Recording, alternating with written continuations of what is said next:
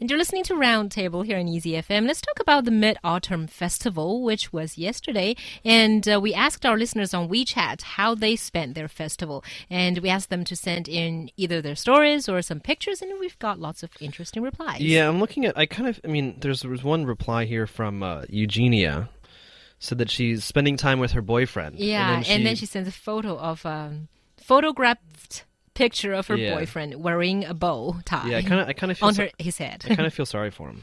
No, actually, actually, I want to say something sweet about this boy c- because I think anyone who would allow his girlfriend girlfriend, do this kind to- of stuff to him. must love her very much. you know, you agree with that, right? Yeah, I agree with that. The thing Or is, maybe- does maybe- he know that the girlfriend is doing this to him? Right. That's the thing. Or or maybe maybe maybe he loves her too much. No, he has a bow tie on his head. Yeah, That the is bow tie not is real- the bow tie photographed. looks oh, that is real. not Photoshop. Yeah, that no, looks that's real. not Okay, then. photoshopped. Yeah, Then he did, definitely knows. yeah. No, it's it's it's al- it's always hard to tell because I mean, like either either it could be that he's so manly that you know he he. He, he's even more manly by, by becoming by becoming feminine, or he's not manly enough that he becomes less manly by being a bit feminine. It's hard to tell from a picture. I, I don't understand her logic here. I'm kind of lost. But anyway, uh, yeah, let's share some of the uh, stories uh, that some of our listeners have. Uh, I think two of our listeners at least said that they went to the Furza Bruta performance and said that it was really good. So uh, Bella, 阳光快乐的宝贝, Bella said that uh, it was really amazing and very special. And also, I went to the summer palace as well, where there is a osmanthus. Is that the name of the flower? 桂花 exhibition. And it's, so it uh, was really os- good. os- Osmanthus. osmanthus. Osmanthus, yes. Yes, it Yeah. is. Okay. Speaking of that show, did you guys go as well? Yeah, I, went, I Yeah. went on Sunday, and I met a couple of our listeners too. It was really, it was really interesting.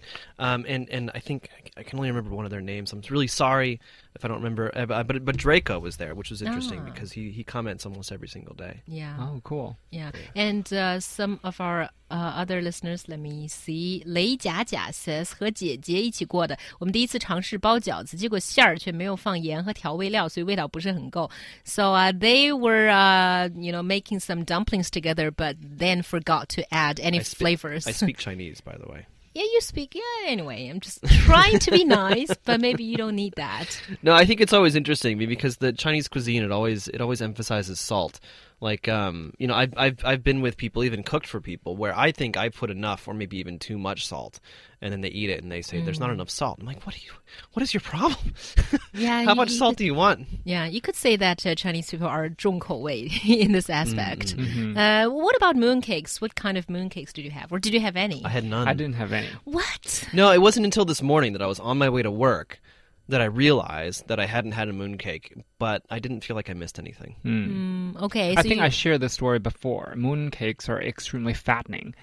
One Yeah, it's year, true. I had like more than 20 mooncakes, and then I put on more than 10, uh, 5 kilos Yeah. within a week. So I swore it off.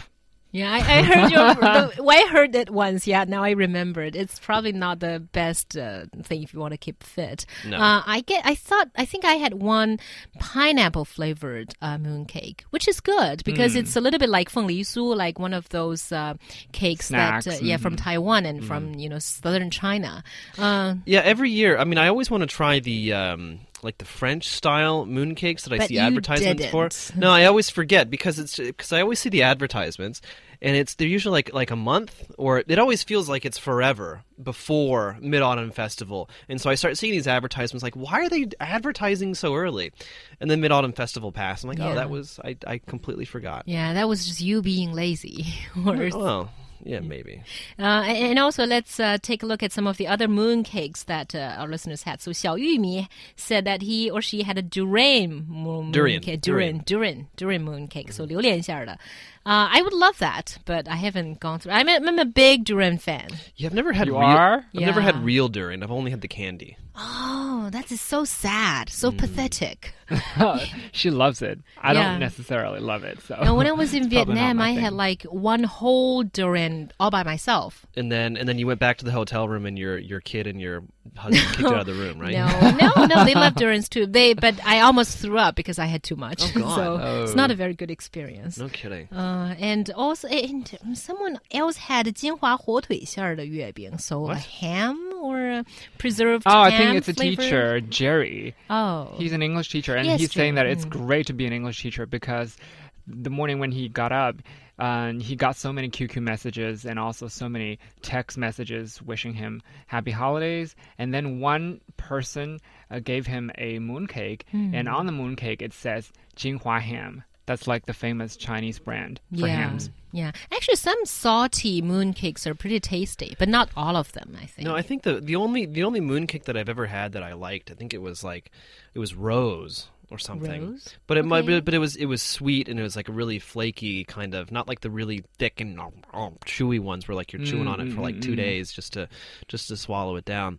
And that was really good.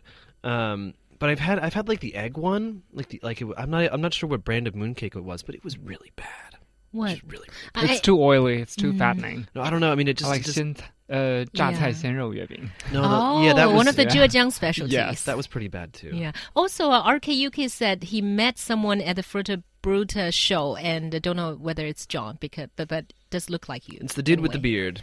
Yeah.